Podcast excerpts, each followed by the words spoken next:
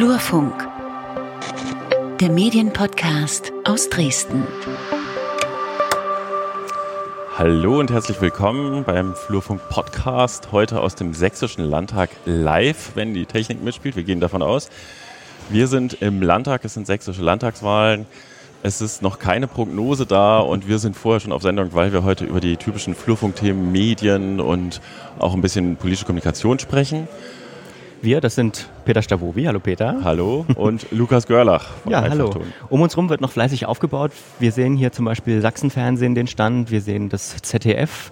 Hinter uns irgendwo ist auch die ARD. Also um uns herum werkeln gerade noch alle. Das hört man im Hintergrund auch ein bisschen. Das ist aber auch nicht so schlimm. Sehr gewollt. Denn wir haben uns ja auch bewusst dafür entschieden, quasi nicht, nicht äh, 18 Uhr zu starten wie alle anderen, sondern wir wollen ja vorher über das reden, was hier passiert. Genau, und wir haben uns eine Reihe von Gästen eingeladen. Insgesamt äh, haben wir sechs Gespräche. Äh, und unser erster Gast ist schon da, Annette Binninger, Mitglied der Chefredaktion von sächsische.de und Sächsische Zeitung. Hallo Annette, herzlich willkommen. Ich höre dich nicht. Jetzt. Jetzt Hallo. Hallo. Hallo.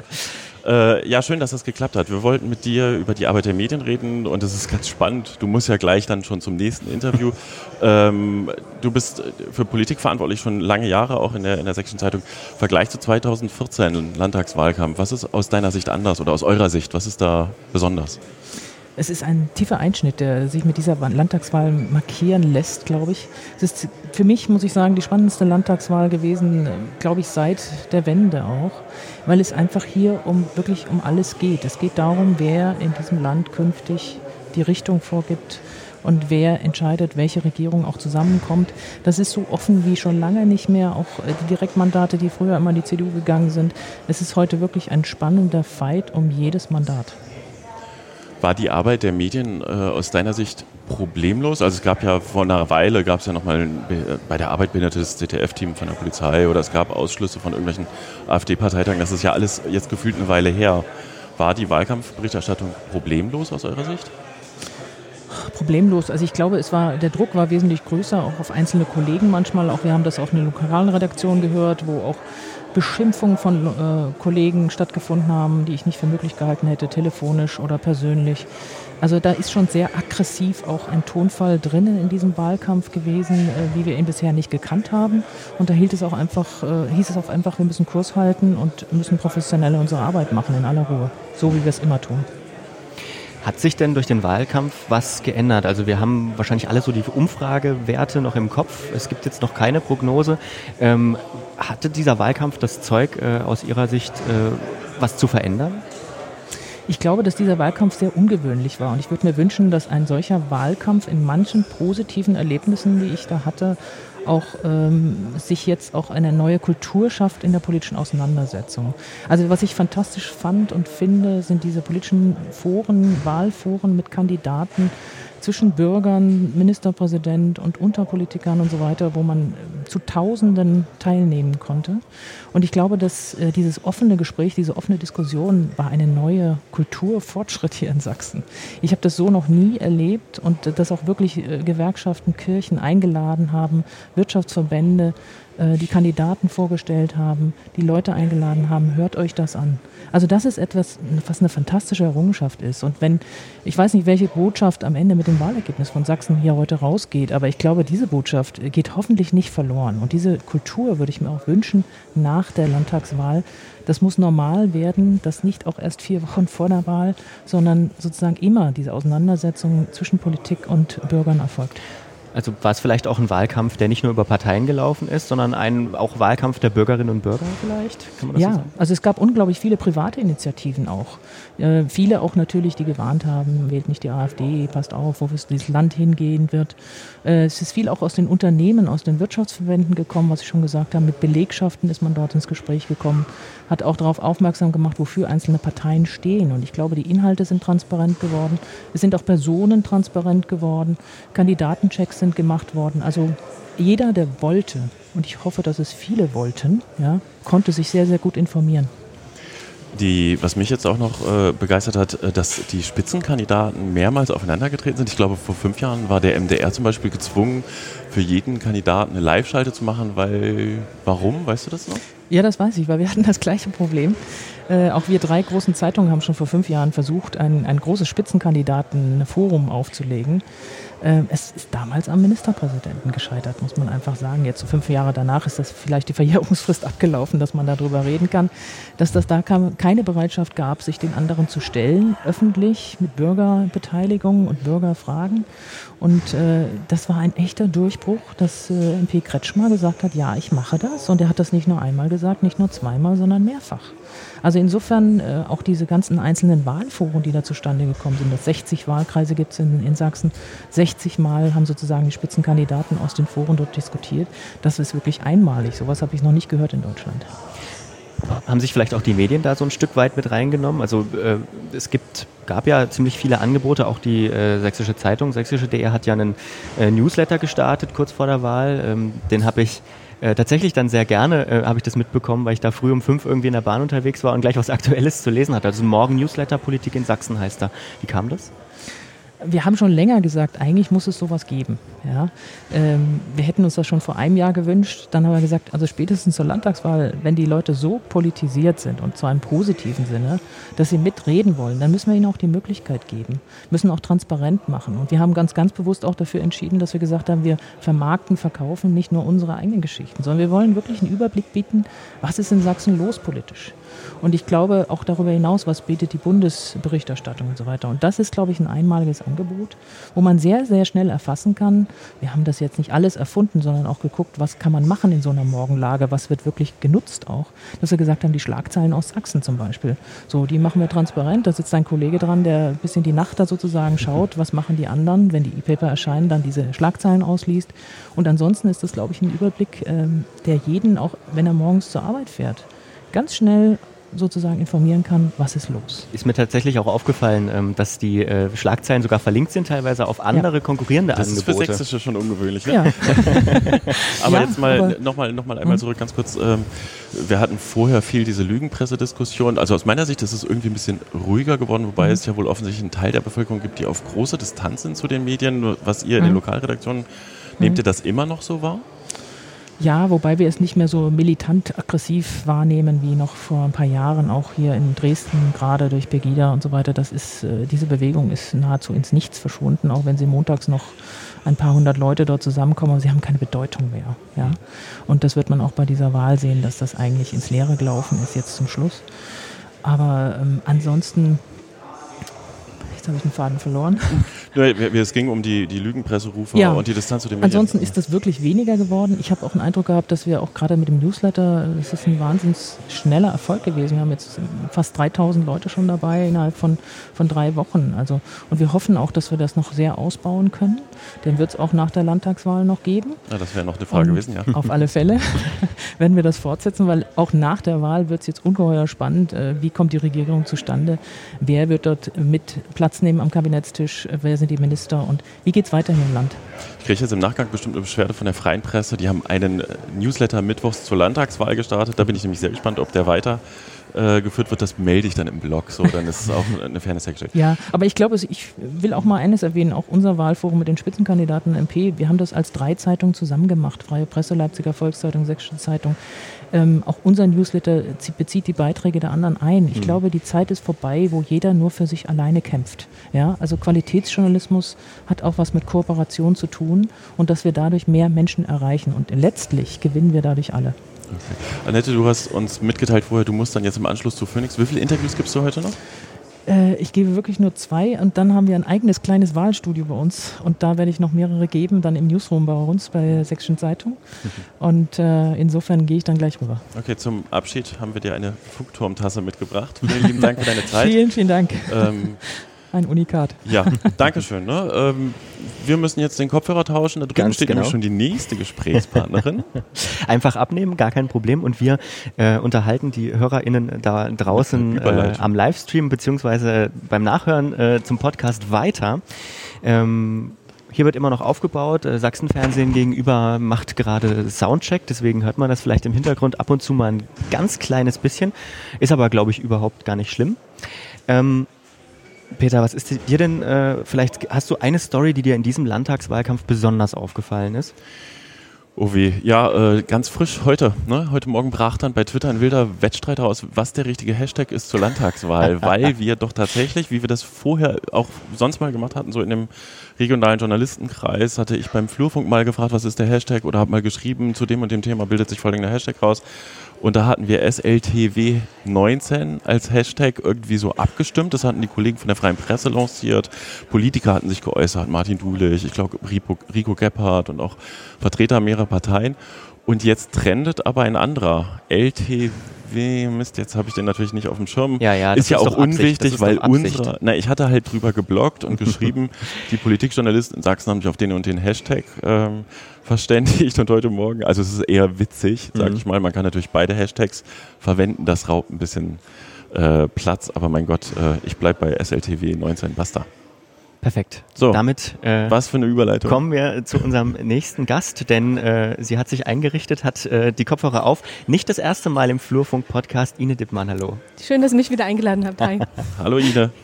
Ähm, wir wollen mit dir sprechen auch über diesen Wahlkampf und die Arbeit der Medien. Äh, du bist ja DJV-Vorsitzende, das sollte man vielleicht auch dazu sagen. In Sachsen. in Sachsen. ähm, heute bist du aber auch zum Teil beruflich da, hatten wir gesagt, erwähnen wir kurz für den Mitteldeutschen Rundfunk. Ne, aber wir reden aus der DJV-Sicht nämlich. Und ähm, so, jetzt kannst du äh, vielleicht ein Gefühl dafür, wie, wie Journalisten den Wahlkampf jetzt wahrgenommen haben. Gab es bei euch viele Beschwerden oder Verstöße gegen die Pressefreiheit? Oder wie hat der Journalistenverband das wahrgenommen? Also anders als man das vielleicht hätte erwarten können, ist es relativ ruhig geblieben. Ich habe dann auch noch mal mit ein paar Kollegen gesprochen, ob denen noch was aufgefallen ist. Also überwiegend fair.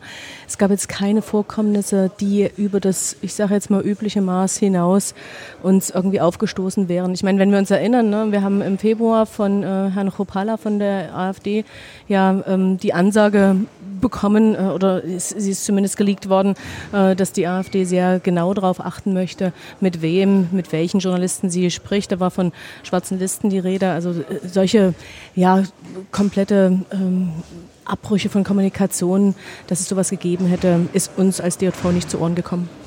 Haben wir in Sachsen alles schon gehabt, ne? dass die ähm, AfD mal irgendwann verkündet hat, dass sie nicht mit Hack 24 mehr spricht. Da weiß ich gar nicht, was daraus geworden Naja, ist. es ist schon so, wann immer es irgendwie ähm, Berichterstattung in der Morgenpost gibt, äh, die der AfD nicht gefällt, bekommen, kann man darauf warten, dass es als nächstes auch eine entsprechende Pressemitteilung äh, gibt, die ja, davon spricht, dass es die SPD-Presse sei und dass hier die SPD ihre Macht als Gesellschafter ausnutzen würde, um einseitige Berichterstattung zu forcieren. Ähm, das, äh, aber ich sage mal, das gehört tatsächlich schon zum Grundrauschen. Hm, Diesen SPD-Vorwurf erläutern wir ganz kurz. Ähm, Die SPD hat ja eine Medienholding, die zum Teil auch an sächsischen Medienunternehmen äh, beteiligt ist, aber de facto aus unserer Sicht, ich glaube, da sind wir uns auch einig, äh, hat das nicht so viel Einfluss, dass die SPD hier regiert. Ich glaube, die Zahlen kann sich jeder selber angucken. Nichtsdestotrotz ist es ein beliebtes Argument. Ähm, Lukas guckt mich an mit einer Frage auf den Lippen. Ja, wir haben es gerade schon kurz angesprochen äh, mit Annette Binninger. Ähm, und zwar, wie hat sich denn aus deiner Sicht äh, die Wahlkampfberichterstattung der Medien im Vergleich zu vor fünf Jahren, vielleicht sogar auch zum, im Vergleich zum äh, Europawahlkampf vor ein paar Monaten verändert hier in Sachsen? Also mir fällt es vor allem leicht, diesen ähm, Vergleich zu vor fünf Jahren zu ziehen. Das war für mich auch eine spannende Zeit, weil ich damals als Landeskorrespondentin für MDR aktuell gerade ganz frisch in Dresden angefangen hatte und schon überrascht war, wie restriktiv damals auch Vorgaben von der CDU, von der Staatsregierung gekommen sind, was etwa das Einladen des Ministerpräsidenten, Interviewanfragen an Stanislav Tillich anbelangte. Also vor allem eine große äh, Gesprächsverhinderungskultur. Und da haben wir doch wirklich eine 180-Grad-Wende in den vergangenen Monaten erlebt. Ähm, klar, auf der einen Seite haben wir natürlich schon lange auch im Landtagswahlkampf äh, 2014 dieses Dialogangebot durch den Kü Küchentisch etwa von Martin Dulich gehabt. Aber das hat ja dann, als Michael Kretschmer hier Ministerpräsident geworden ist, die Staatskanzlei aufgegriffen und fortgesetzt, also in einem ganz anderen Maße, als es Stanislav Tillich jemals betrieben hat. Und ich glaube, die CDU hat es im Wahlkampf echt auf die Spitze getrieben. Also was dieses Präsentsein, Ansprechbarsein anbelangt, ähm, ganz, ganz anders als äh, noch vor fünf Jahren. Und das gilt eben nicht nur für die Bürger, es gilt auch für Journalistinnen und Journalisten. Wenn ich äh, mir das anschaue, ich hatte jetzt im Netz auch so ein Beispiel gefunden, da hatte jemand von den Linken der Zeit vorgeworfen, sie hätte ja in ihrer großen Reportage über den Wahlkampf die Linke nicht erwähnt und würde deswegen ja Wahlkampf gegen die Linke machen.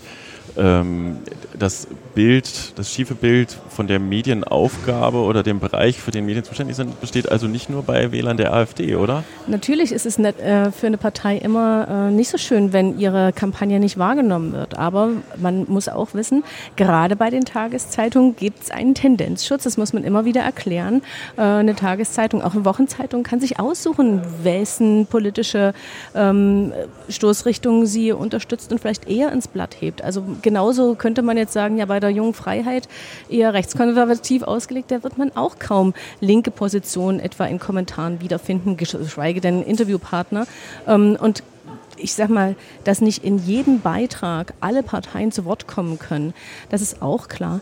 Ähm, ich sag mal, in dem Zusammenhang hat natürlich der öffentlich-rechtliche Rundfunk eine besondere Rolle und eine besondere Verantwortung, weil man da eben viel, viel stärker diese Ausgewogenheit verpflichtet ist. Das kann auch beschränkende, ähm, ja, Auswirkungen letztlich haben, dass man eben eine schöne Geschichte nicht erzählt, weil man eben über die Partei schon zwei Beiträge gemacht hat und das, Landes, äh, das Landtagswahlkonzept eben vorsieht, du machst von der Partei bloß zwei Beiträge und dann ist irgendwie mal Schluss. Mhm.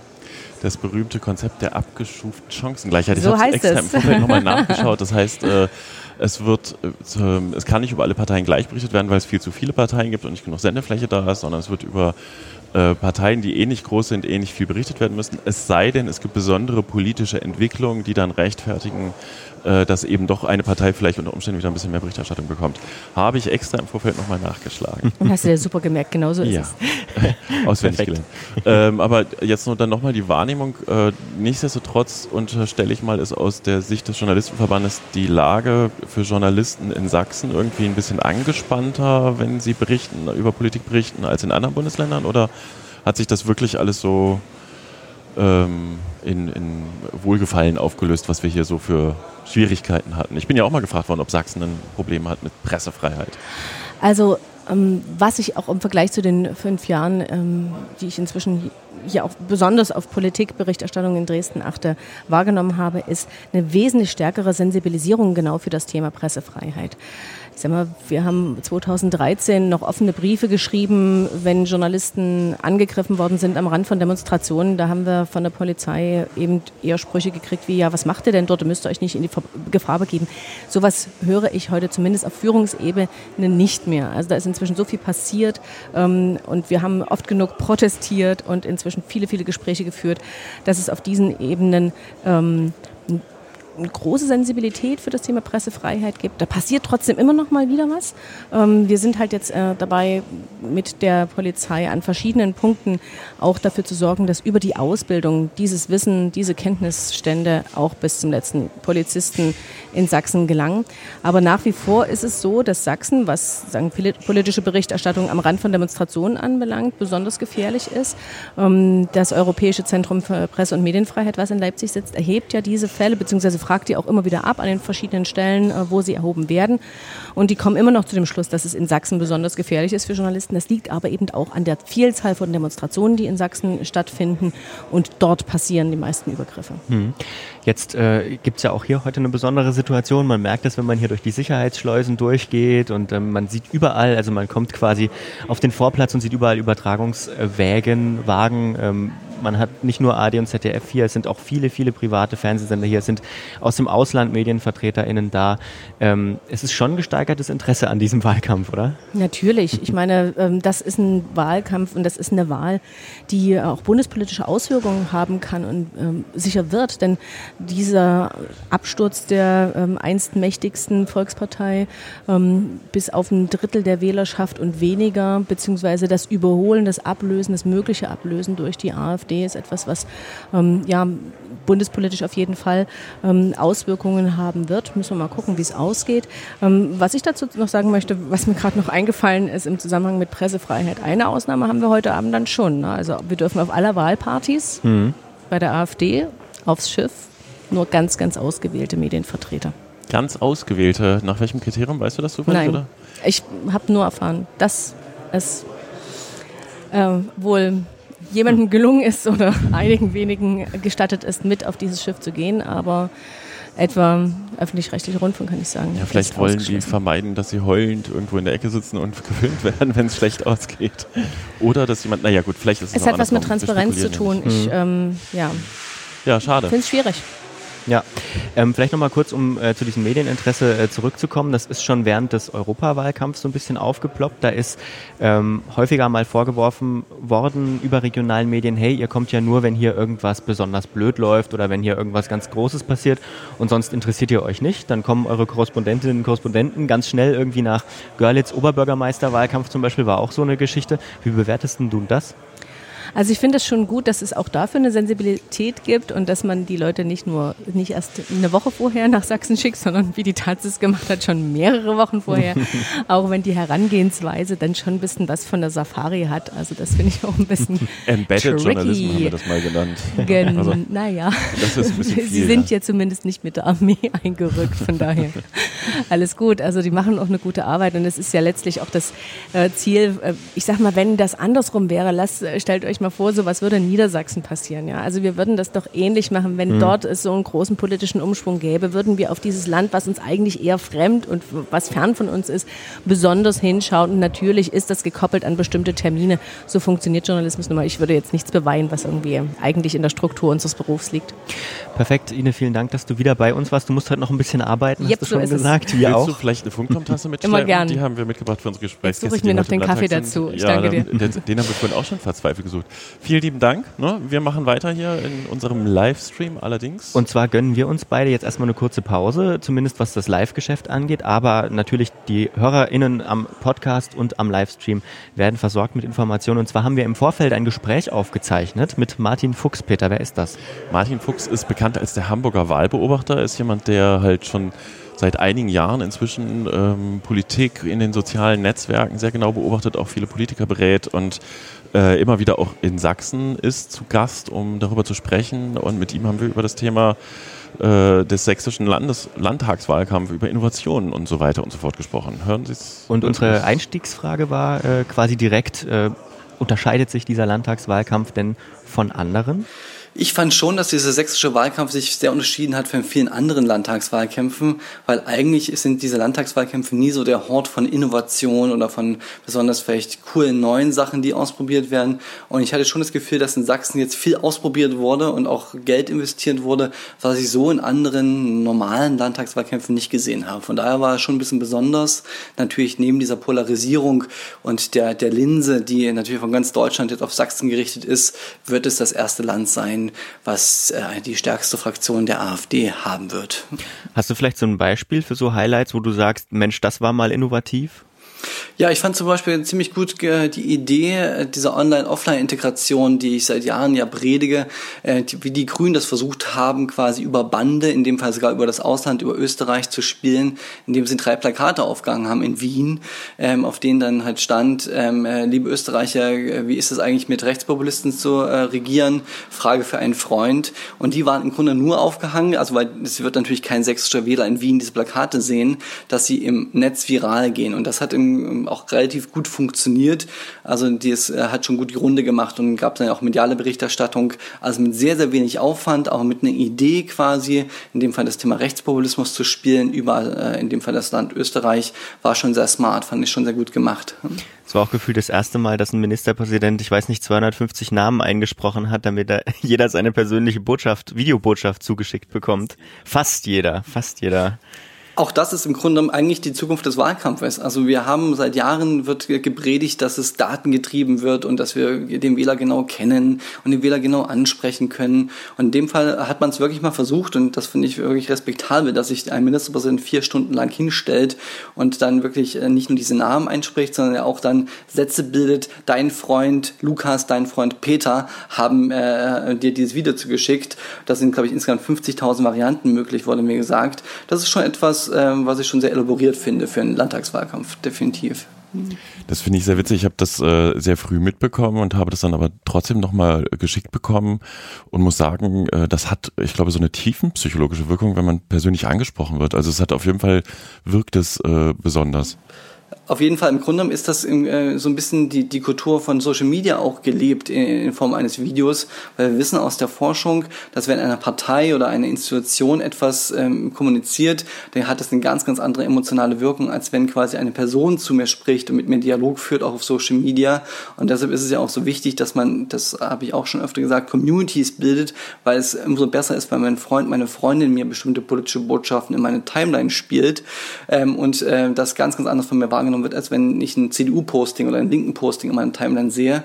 Und das ist so ein bisschen die Grundidee gewesen, maximal personalisiert, natürlich auch nur die wichtigsten, in dem Fall 32 Namen, die in Sachsen äh, äh, vergeben wurden oder genutzt werden, Vornamen. Ähm, aber trotzdem, äh, ich finde das eine gute, gute Geschichte. Kann man, kann man äh, sowas dann aber auch messen, ob sowas Erfolg hat hinten raus? Also ich meine, wir reden jetzt drüber, wir stellen fest, auch das hat auch was mit Erfahrung zu tun, wenn man sowas beobachtet. Sowas hat wahrscheinlich schon eine Wirkung, aber kann man äh, so einen Erfolg, ist das Wahlergebnis hinterher dann tatsächlich auf sowas zurückzuführen? Was denkst du? Das ist immer sehr, sehr schwierig natürlich. Also gerade die Wahl und die Wahlforschung und die Werbewirkungsforschung ähm, äh, sagt ja auch schon seit vielen, vielen Jahren, dass es nicht an, an, an einem Tool, an einem Instrument am Ende liegt oder an einem Kontakt, den eine Partei, ein Kandidat gemacht hat mit äh, dem Wählerinnen und Wähler, sondern so ein Wahlentscheidungsprozess ist hochkomplex in Deutschland, hoch heterogen. Wir unterhalten uns am Arbeitsplatz, äh, am Abendbrotstisch über Politik. Wir lesen Zeitungen, hören Radiospots, sehen Plakate, haben, kriegen vielleicht was von einem SZ-Leserforum mit, ähm, was stattfindet und so weiter. Das heißt, es ist eine sehr komplexe Entscheidung. Aber ich glaube schon, dass so etwas mobilisierend auf jeden Fall wirken kann. Also, dass ähm, man weiß, dass Haustürbesuche die mobilisierendsten Wahlkampfgeschichten ähm, sind. Die können bis zwei bis drei Prozent sogar ähm, am Ergebnis ähm, äh, verändern. Das zeigt Forschung an der Uni Mainz, äh, die das mal probiert haben, ähm, mit einer Kontrollgruppe auch. Und, ähm, und das ist so ähnlich, äh, von daher würde ich schon sagen, es hat eine auf jeden Fall überdurchschnittlich mobilisierende Wirkung. Wie viel Prozent das am Ende sind, ist unseriös, das zu schätzen. So. Hm. Ist am Ende dann auch so ein Gesamtpaket. Aber ähm, würdest du sagen, dass die sächsischen Wählerinnen und Wähler so ein bisschen mobilisierter sind als vielleicht in, Landtag, in anderen Landtagswahlkämpfen oder auch in Landtagswahlkämpfen zuvor? Ich kann das jetzt nur aus meiner Blase so ein bisschen sehen. Also da spielt Politik ja schon eine wichtige Rolle. Aber hat man vielleicht mit diesem Wahlkampf mehr auch Menschen erreicht, ähm, für die das normalerweise nicht zum Alltag gehört oder nicht erstmal so primär zum Alltag gehört? Ich würde jetzt mal eine, eine steile These, und so steil ist sie am Ende vielleicht gar nicht mal in den Raum stellen. Ich glaube, das wird ein Wahlkampf werden, wo die ähm, Wahlbeteiligung äh, überdurchschnittlich hoch sein wird, wesentlich höher als bei den letzten Landtagswahlen. Und es ist auf jeden Fall auch einer, was ist auch meine Beobachtung, der extrem politisiert ist. Sachsen ist politisierter als vor fünf Jahren, als vor zehn Jahren, als vor 15 Jahren. Und das finde ich erstmal für Demokratie etwas Gutes, dass äh, wieder mehr über Politik gesprochen wird. Und natürlich hat ein Erfolg von Populisten, auch das zeigen andere Ergebnisse in den USA oder auch in Frankreich oder meinen wir auch in Italien natürlich dazu geführt, dass dann die Zivilgesellschaft sagt, nee, das äh, finden wir nicht so korrekt, dass da jetzt Populisten so stark werden und damit auch die Gegenseite mobilisiert wird. Also ich glaube schon, dass wir ähm, äh, so viel Politik war in den letzten Wochen in Sachsen äh, wie in vielen, vielen Jahren davor nicht. Das zeigt auch eure wunderbare Auflistung im Flurfunk, welche ganzen Kampagnen es von Unternehmen und von Organisationen und Privatpersonen gab rund um die Wahl, die versucht haben, irgendwie wahlmobilisierend ähm, äh, Kampagnen Kampagnen hochzuziehen. Auch das ist für mich so ein Indiz, dass äh, da gerade extrem viel politisch passiert in Sachsen. Ja, die Leute machen sich halt Sorgen. Ne? Bei den Listen ist wirklich spannend, dass äh, immer noch weitere reintröpfelnde Punkte, die man aufnehmen könnte und das wahrscheinlich niemals vollständig sein wird. Ähm, du hast jetzt gesagt, ähm, der ist so politisiert, das sehe ich auch übrigens positiv. Welche Rolle spielt in diesem Wahlkampf aus deiner Sicht Polarisierung? Also dieser Extreme, du hast ja gerade schon erwähnt, Populisten sind jetzt in anderen Ländern an der Macht, das wirkt dann auf die Zivilgesellschaft, die eben nicht vom Populisten regiert werden will. Ähm, ist der Ton schärfer geworden in deinen Augen? Ja, also das, ähm, ähm ich, und da gebe ich, glaube ich, auch, das kann man auch so sagen, natürlich dem Internet und der Schnelligkeit, von wie Themen hochgezogen werden, Themen diskutiert werden, wie eine Diskussionskultur sich entwickelt hat, leider in den letzten Jahren, das hat zu einer Polarisierung und zu einer Zuspitzung geführt. Und da bin ich ehrlich gesagt sogar noch positiv überrascht, dass es dann doch einigermaßen im Rahmen geblieben ist, was ich in Sachsen so gesehen habe. Es hätte noch viel, viel schmutziger werden können, wenn ich mir gerade anschaue, was in Österreich passiert, da ist das in Sachsen ein ganz, ganz anderes Level des Wahlkampfes sind halt doch noch. zivilisiert. Es ist zu Oder dann doch zu letharg. nein, nein, nein, nein, nein, nein, nein. Also ähm, es ist zugespitzt, es ist ähm, polarisierter und das ist, ist wiederum das, woran wir arbeiten werden müssen in den nächsten fünf Jahren oder in, in der Zukunft, dass wir halt wieder eine andere Kultur des Miteinanders, des Dialoges hinbekommen, der halt nicht dazu führt, dass wir uns gegenseitig auf die Köpfe hauen und gar nicht mehr miteinander reden über im Grunde geht es um die Inhalte und wie das Land Sachsen besser gemacht werden kann und nicht um ähm, das Auskippen von Schmutzkübeln. Welche Rolle spielt Humor aus deiner Sicht? Wenn ich mir den sächsischen Wahlkampf angucke, in, vermehrt eine größere Rolle. Also gerade seriöse Parteien, etablierte Parteien getrauen sich das natürlich nicht, weil sie auch aus einer gewissen Verantwortungslogik heraus natürlich Wahlkampf führen. Aber wenn natürlich dann so Player wie die Partei hineingehen in einen Wahlkampf und dann das quasi zum Standard machen, dass man verlängerte Penisse eines Ministerpräsidenten auf Plakate klebt, natürlich auch mit dem Ziel, dass darüber sich aufgeregt wird und dass sich in dem Fall dann die CDU darüber aufregt und dann der Skandal noch viel größer wird, äh, glaube ich schon, dass das andere Parteien sehen werden und natürlich merken, okay, Humor, Ironie kann ein Element sein, was wir vielleicht stärker fahren müssen. Also ich habe das auch bei der Linkspartei beobachtet. Auch die haben im Grunde genommen, was ich digital gesehen habe, sehr, sehr oft so eine selbstkritische, selbstironische Note auch gehabt. Also wenn sie Fehler gemacht haben, sind sie, haben sie es nicht ausgesessen oder haben dann nicht irgendwie wirsch reagiert und haben Anwälte losgeschickt und äh, so, sondern haben damit Selbstironie darauf geantwortet, auf ihre eigenen Fehler auf, oder das beste Beispiel sind die Plakate, die ja so ein bisschen um die Ohren geflogen geflogen sind, dass man da falsch abgekürzt hatte äh, auf den Plakaten. Also das war ja bewusst so, dass man die Optik so gewählt hat, dass man da komische ähm, Brecher drin hatte in den Worten. Und das ähm, hat man dann aber sehr selbstironisch aufgegriffen und hat das dann zum Thema auch gemacht in der eigenen Kommunikation. Ein bisschen selbstironisch habe ich sogar die, die CDU auf manchen Plakaten erlebt, zumindest ähm, hier in Dresden. Christian Hartmann zum Beispiel hat so gezeichnete ähm, Plakate und auch tatsächlich so Sprayings auf dem Boden, also diese so ähm, so mhm. Schablonen mit Sprühkreide. Ja, der genau. hat sich im Video mhm. als, als Hutbürger äh, verkleidet. Das muss man ja auch mal. Ja, machen. eben. Also. Also weiß ich jetzt nicht, ob das so in meinem Gefühl zur CDU passt, aber das, darauf kommt es ja auch nicht an. Es ist auf jeden Fall mal was anderes. Ich glaube nicht, dass es vor fünf Jahren auch so gelaufen wäre. Ja, ich glaube in der Tat, dass, dass Parteien äh, natürlich aufgrund äh, der Schwierigkeiten, dass man Wählergruppen immer schwieriger erreicht, dass die Gesellschaft heterogener wird, natürlich mutiger werden in den Formen des Wahlkampfes. Also Guerilla-Elemente stärker werden, auch bei etablierten Parteien. Oder auch sowas wie Kreide, wo die CDU wahrscheinlich immer argumentieren würde, Graffiti raus aus den Innenstädten und wir wollen saubere Innenstädte haben. Und dann selbst etwas sprüht, das natürlich würde ich mir auch überlegen, ob ich das als ein Christian Hartmann dann auch so machen würde, weil man sich im Grunde um so ein bisschen dieser Law-and-Order-Politik, die man vielleicht hat, so ein bisschen widerspricht auch. Ähm, du hattest jetzt vorhin mal gesagt, äh, du predigst seit Jahren, dass Parteien Communities bilden sollen, weil das halt, äh, ne, wenn also mir ein Freund die Botschaft weiterleitet, das stärker ist, als wenn die Partei das macht. Ähm, wie bildet denn man als Partei eine Community und nimmst du das wahr, dass in Sachsen Communities, also die AfD hat offenkundig eine sehr starke Social Media Community, mhm. oder? Aber mhm. Genau, also die AfD ist im Grunde so ein bisschen die Blaupause, auch wenn ich der Meinung bin, es hätte nicht die AfD gebraucht, damit die Parteien das irgendwann greifen, ähm, dass das vielleicht eine erfolgsversprechende Strategie an der Stelle ist. Ähm, ich nehme das schon wahr, dass es gemacht wurde. Es ist halt nichts, was in den letzten zwei, drei Monaten von der Wahl gemacht werden kann. Das ist ein langfristiges Projekt und äh, Vertrauen, darum geht es ja am Ende, dass man Vertrauen aufbaut und äh, starke Beziehungen aufbaut zu Menschen, die vielleicht gar nicht Parteimitglieder sind, sondern zu Sympathisanten, Leuten, die man mit der Arbeit Arbeit, die man macht im Landtag oder auch außerhalb des Landtags an sich bindet, äh, immer wieder informiert und vielleicht auch parallel zu den klassischen Gatekeeper-Strukturen der Medien halt da irgendwie sich Leute ähm, an eine Marke, in dem Fall die CDU oder Personenmarken bindet. So. Und das habe ich schon gesehen. Also ein Beispiel ist die CDU ja auch gewesen, die hat schon vor acht, neun Monaten angefangen, im Vor vor Vorwahlkampf deutschlandweit mit immens viel Geld ähm, äh, ihre Seiten zu pushen und äh, Michael Kretschmer Seiten, die CDU-Seiten damit dort deutschlandweit Fans gewonnen werden, mit der Idee, dass diese Fans aus Schleswig-Holstein, Baden-Württemberg, wo auch immer, dann natürlich den Wahlkampf in Sachsen unterstützen und im besten Fall vielleicht auch sächsische Freunde unter ihren Freunden wieder haben bei Facebook oder bei Twitter, wo auch immer, und die dann aktivieren. Also, dass man da auch versucht, diese Bande zu spielen und Leute, die vielleicht der CDU nahestehen, außerhalb von Sachsen zu nutzen, um in Sachsen zu mobilisieren. Das ist dann schon so ein Community-Gedanke. Und wenn ich es richtig professionell an, äh, angehen würde, würde ich sagen, man muss Menschen, Leute, Leute viel, viel stärker direkt demokratisch einbinden. Das heißt, wenn ich einen Parteitag habe, heißt es nicht dann erst danach ein Posting zu machen, wir haben beschlossen A, B, C, sondern schon lange vor dem Parteitag die Möglichkeit geben, auch für Nichtmitglieder Ideen einzubringen in den Parteitag, ähm, welche Themen behandelt werden sollten, mit was, über was geredet werden sollte, wo ein Schwerpunkt liegen sollte, dass man die Leute halt inhaltlich ähm, dann äh, programmatisch auch mitnimmt in so einem Prozess eines Parteitages zum Beispiel. Ich weiß, wie schwer das ist und wie Parteien sich damit schwer tun, das zu machen. Und dann auch so ganz einfache Sachen. Wenn ich eine Veranstaltung plane zum Thema Grundrente. Ein Riesenthema im Osten, auch im sächsischen Wahlkampf.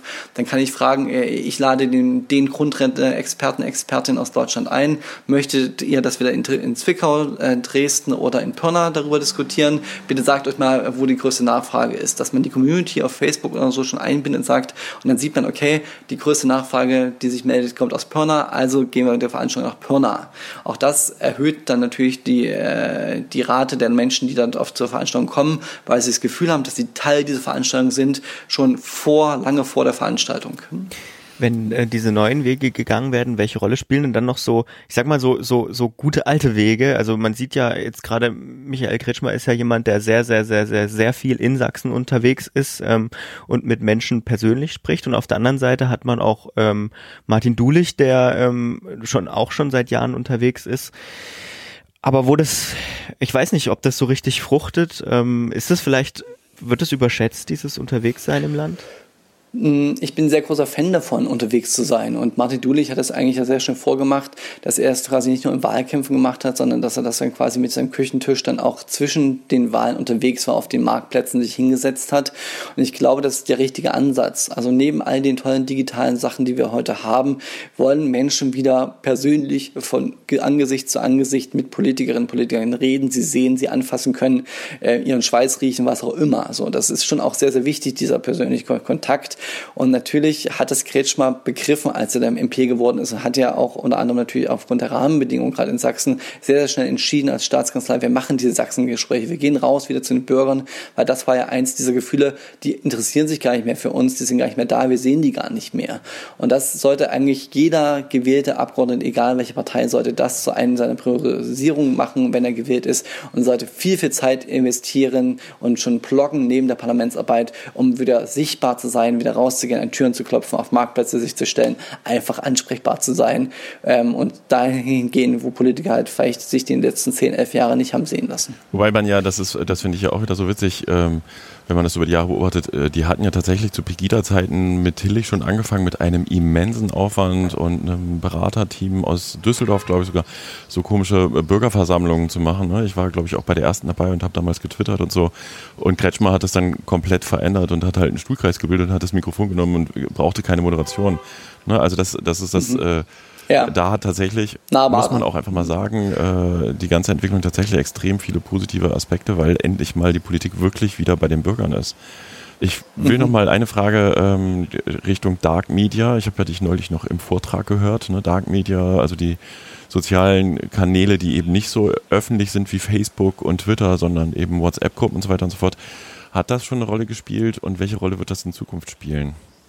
Ich war ehrlich gesagt ein bisschen überrascht darüber, wie wenig, jedenfalls für mich sichtbar, die Parteien das genutzt haben, dass der Trend Richtung Messenger gehen wird. Also dass unsere Kommunikation sich aus den öffentlichen Bereichen des Internets immer stärker in geschlossene Bereiche zurückzieht. Also ob das interne Facebook-Gruppen sind, du hast es gesagt, Streamer, Telegram oder meinetwegen auch WhatsApp.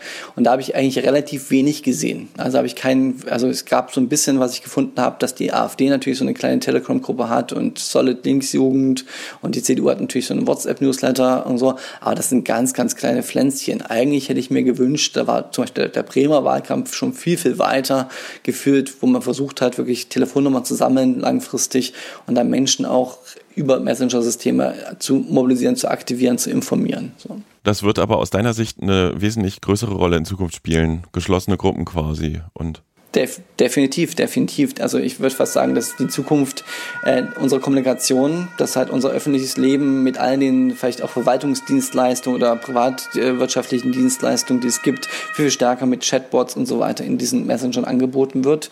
Wir werden Verträge dort abschließen können, wir werden Pizza bestellen können und so weiter darüber. Und das bedeutet dann am Ende auch, dass natürlich äh, mehr Leute dort Zeit verbringen und Politik dann dort viel, viel stärker präsent sein muss, als sie jetzt schon ist. Und was wir sehen ist, dass zum Beispiel rechte Influencer wie, keine Ahnung, Oliver Jenich und, und so, oder die an 1% und so weiter, sind schon sehr, sehr stark auf Telegram dabei und andere natürlich auch, weil sie aus den öffentlichen Netzwerken immer stärker verdrängt werden und sie haben da teilweise 30, 40, 50.000 Abonnenten, die sie täglich mit Hunderten teilweise von äh, Verschwörungstheorien dort bombardieren. Martin, äh, zum Abschluss noch die Frage, äh, haben wir alle besonderen Maßnahmen in diesem Wahlkampf thematisiert. Ich kriege immer die Vorwürfe übrigens im Blog, ich würde Parteiwerbung machen. Neulich erst äh, war ich angeblich SPD-Anhänger. Dieses Mal haben wir total viel CDU erwähnt. Ähm, äh, aber hast, aus deiner Sicht gibt es noch irgendeinen äh, besonderen Aspekt dieses Wahlkampfs, den wir noch nicht thematisiert haben? Also ein Aspekt, den ich natürlich als professioneller Beobachter ganz spannend finde, ist, dass jetzt äh, Plakate versucht wurden einzusetzen, äh, um damit mehr zu machen, als einfach nur ein Plakat die, an die Straße zu hängen. Also ich muss jetzt leider auch wieder, um den Vorwurf deiner Zuhörerinnen und Zuhörer zu bestätigen, die CDU wieder erwähnen.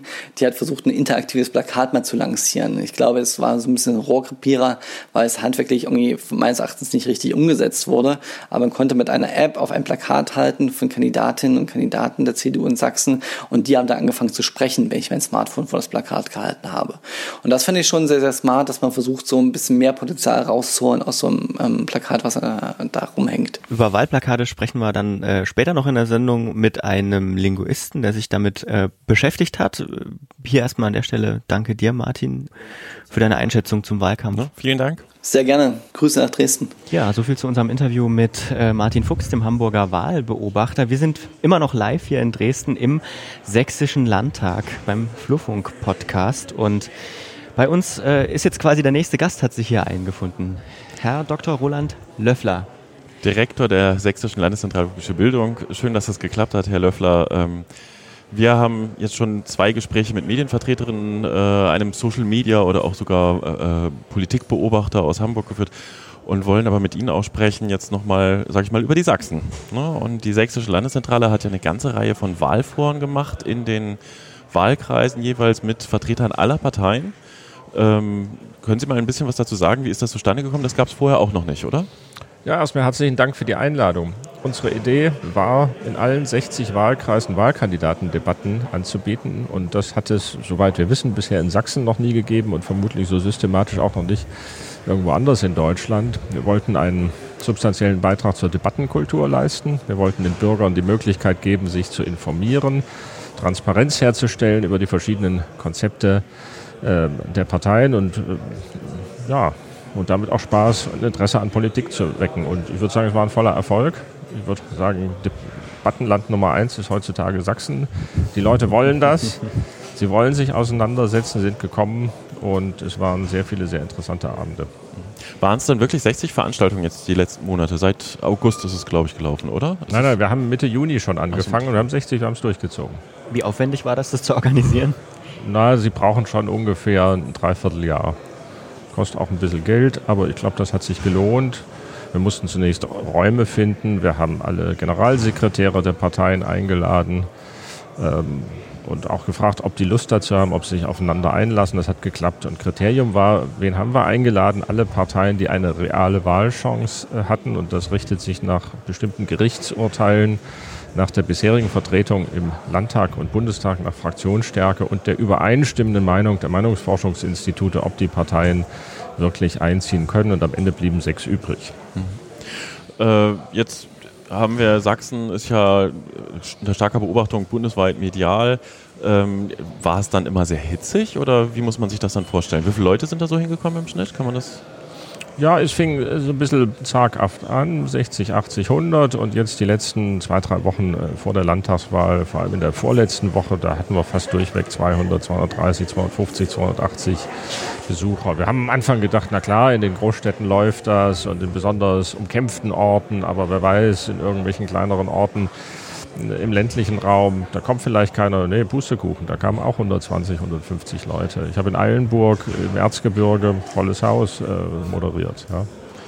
Und wie war so was sind so die Themen gewesen, die äh, angesprochen worden sind oder die die BürgerInnen aus ihrer Sicht am meisten interessiert haben oder ist das regional auch unterschiedlich gewesen?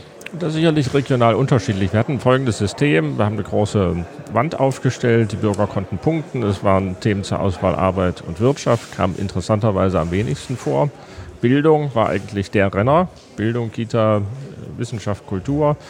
Dann soziale Themen wurden auch sehr stark nachgefragt. Dann Infrastruktur, Umwelt, Energiethemen und äh, Integration und Inneres.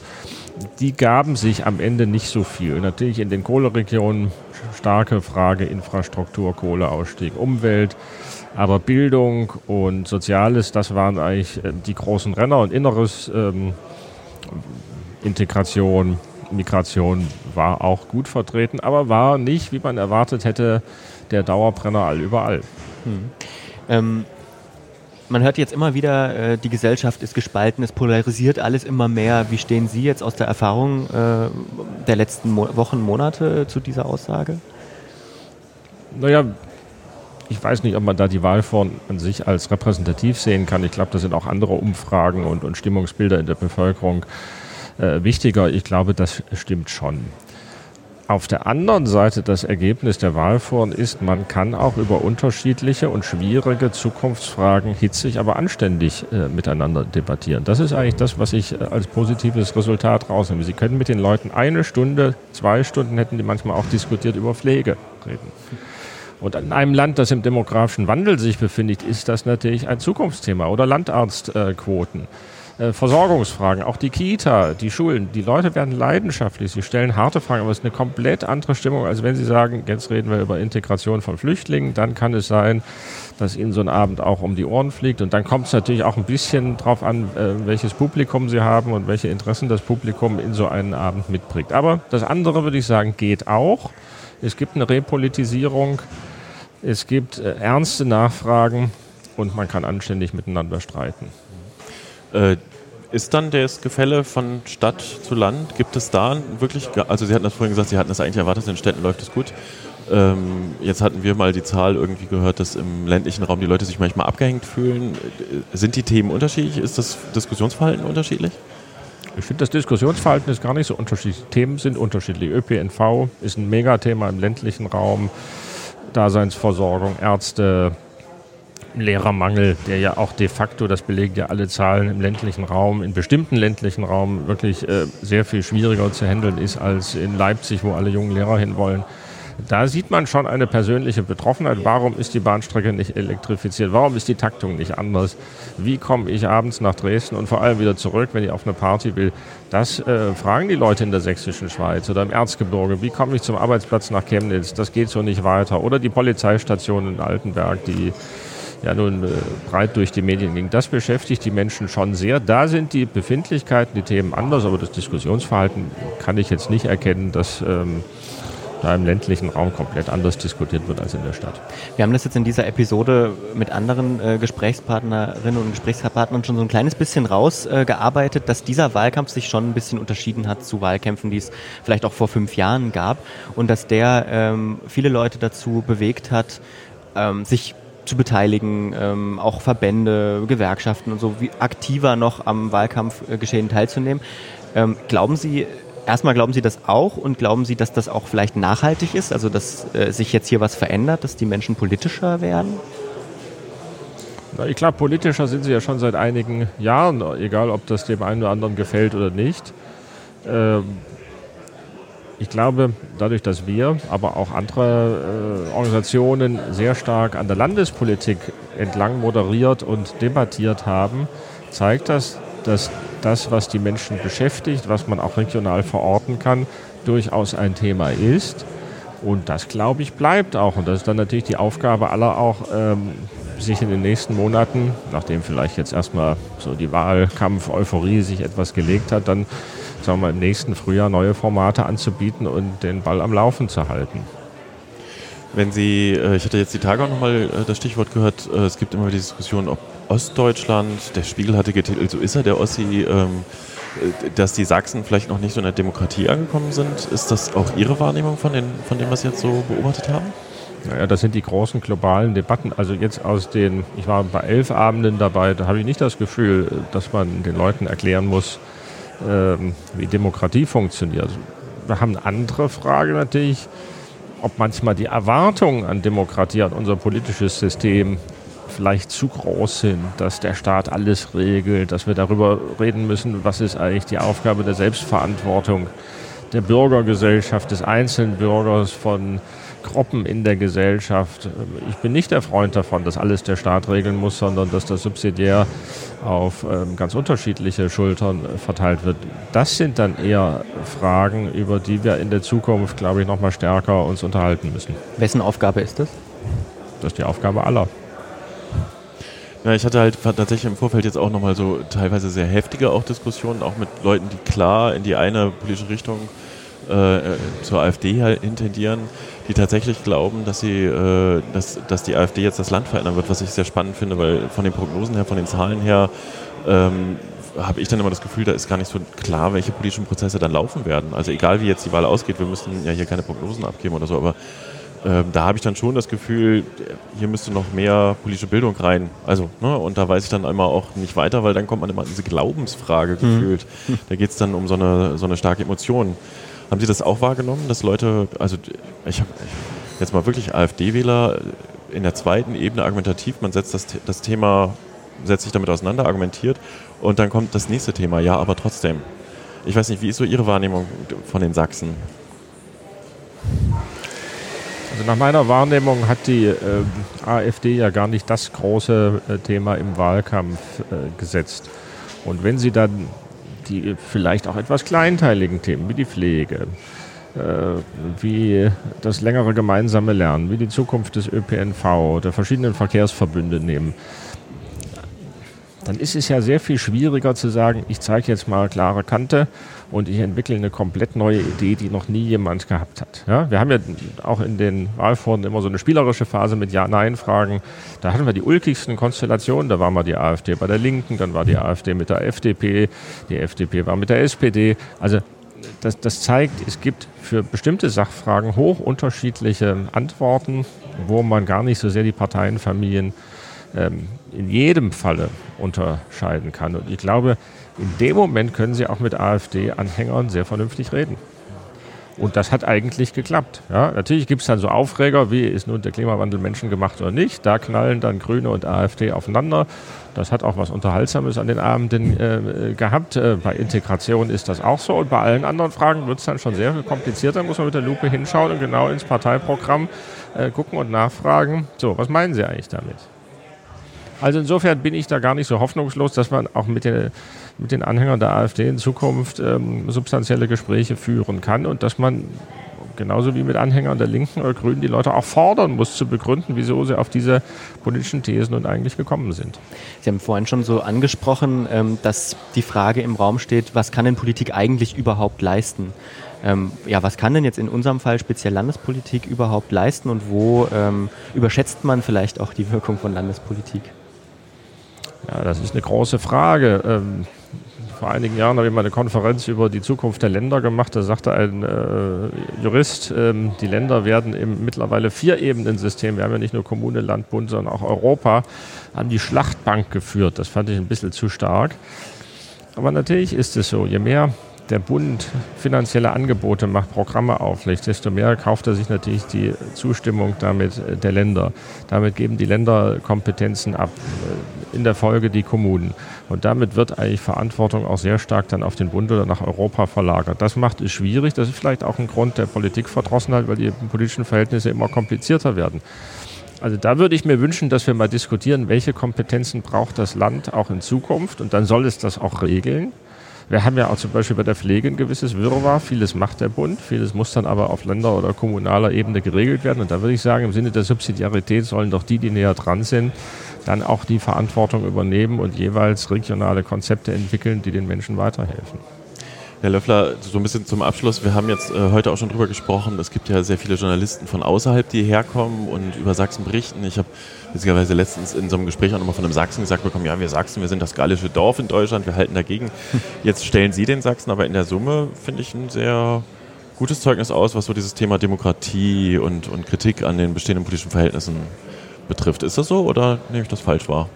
Ach, naja, ein Direktor einer Landeszentrale für politische Bildung vergibt ja keine Noten. Insofern äh, bin ich ja kein Lehrer, der den Leuten sagt, ob sie sich nun gut oder schlecht benommen haben. Aber ich gehe eigentlich sehr optimistisch aus dem Wahlkampf. Erstens, es gibt ein hohes Interesse äh, an Politik und äh, zweitens, wenn man die richtigen Angebote macht, kommen die Leute und das will ich an dieser Stelle auch nochmal sagen, wir hatten die drei lokal, äh, großen Regionalzeitungen mit im Boot. Man muss sich natürlich auch gute Partner ähm, sorgen, die dann auch Schwung in die Breite bringen. Das hätten wir allein nicht geschafft. Und ich glaube, mit so einer Mischung, mit einer Aktualität, mit einer persönlichen Betroffenheit, dann kriegt man äh, die Menschen auch motiviert, sich auseinanderzusetzen. Und dann spüren die, das ist mein Land und da will ich auch wissen, was in Zukunft hier passiert. Und insofern, Flüchtlinge ist nicht alles. Es gibt noch viele andere große Themen, die wir zu bearbeiten haben. Und ich glaube, das ist möglich, auch auf einem vernünftigen Niveau zu diskutieren. Wir haben zum Abschluss noch ein kleines Geschenk, eine Funkturmtasse. Die müssen Herzlichen Sie jetzt Dank. mitschleppen für den restlichen Tag. Ich hoffe, das ist in Ordnung, sonst bewahren wir die auch auf. Vielen lieben Dank, dass Sie heute hier waren, uns äh, Rede und Antwort ges äh, gestanden haben.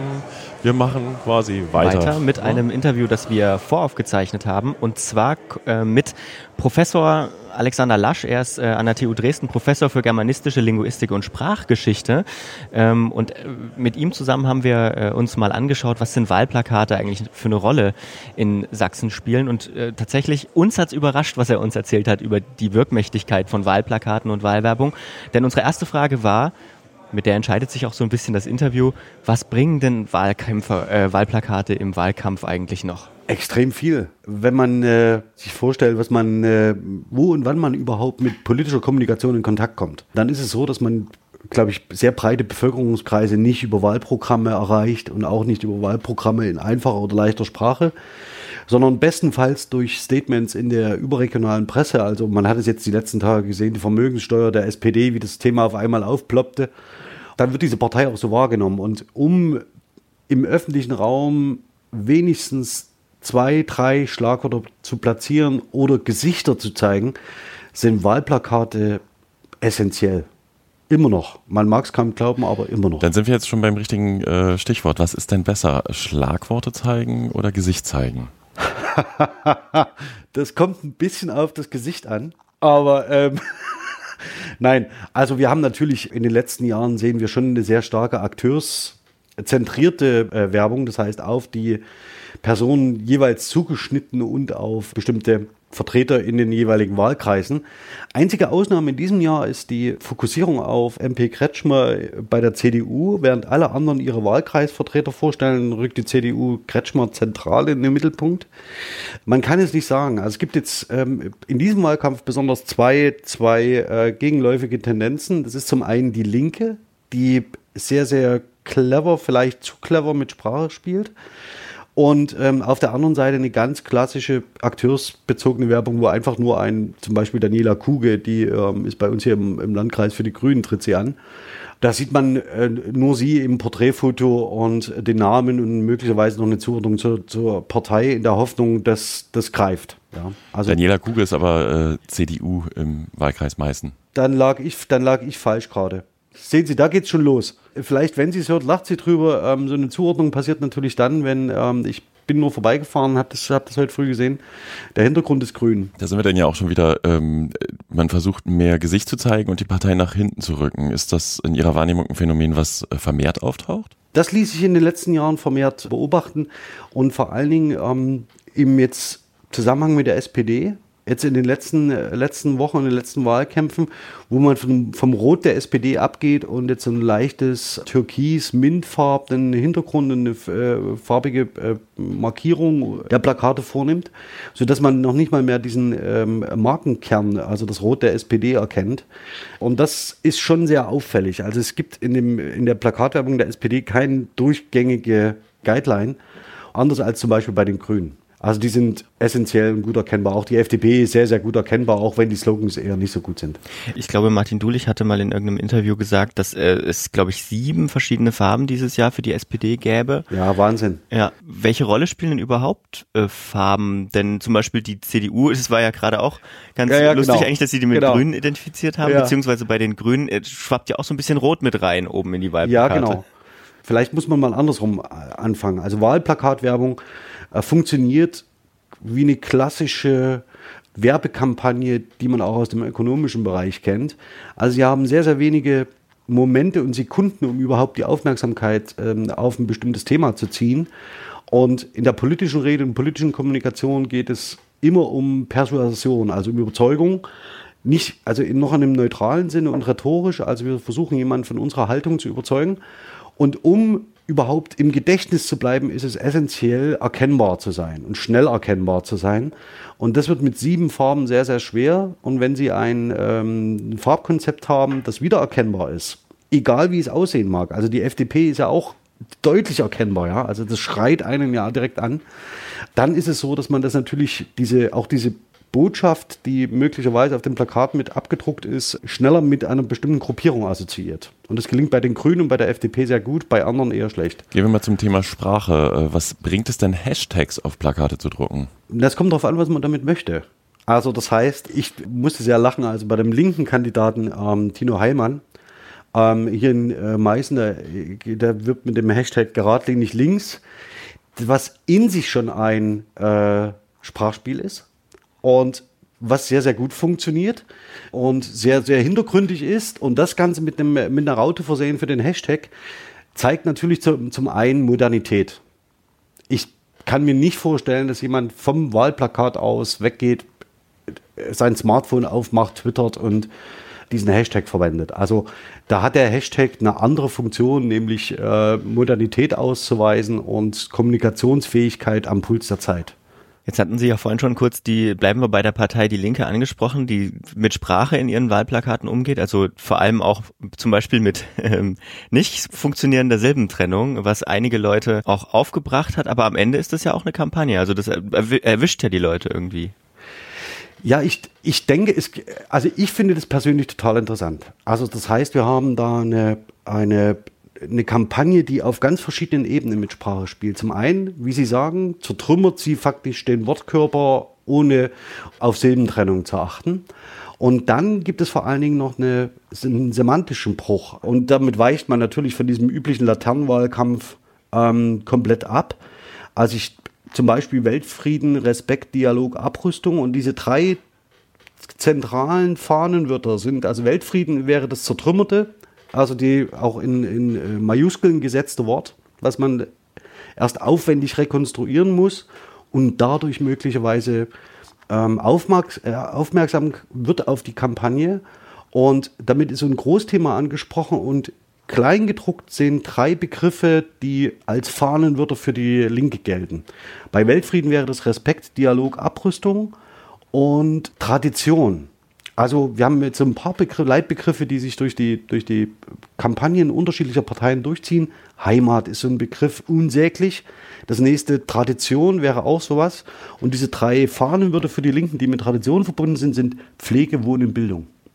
Und das ist natürlich, also da greift man ein vollkommen anderes äh, als erwartbares Thema an, was im Moment im öffentlichen Diskurs vor sich hin wabert, ja. Wenn, wenn Sie jetzt haben Sie vorhin gesagt, Sie finden das persönlich total interessant. Vorher hatten Sie aber gesagt, so ein Plakat muss einen schnell äh, interessieren. Äh, Führt das denn, also ich will jetzt nicht Ihre Wahlpräferenz Präferenz wissen, aber wenn Sie sagen persönlich total interessant, glauben Sie, dass es wirklich Leute dazu bewegt, äh, die Partei dann zu wählen? Ich glaube nicht, dass Wahlplakate prinzipiell Menschen dazu bewegen, eher das eine oder das andere zu wählen. Zumindest nicht eine, also Wahlplakate werden nicht dazu führen, dass jemand eine Präferenz für eine Partei ausbildet.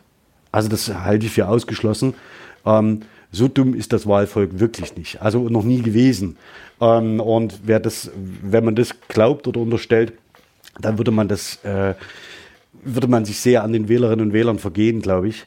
Aber nichtsdestotrotz ist natürlich, man spricht damit einen bestimmten ähm, Typ an Beobachterinnen und Beobachtern an, die Lust haben auf solche Sprachspiele.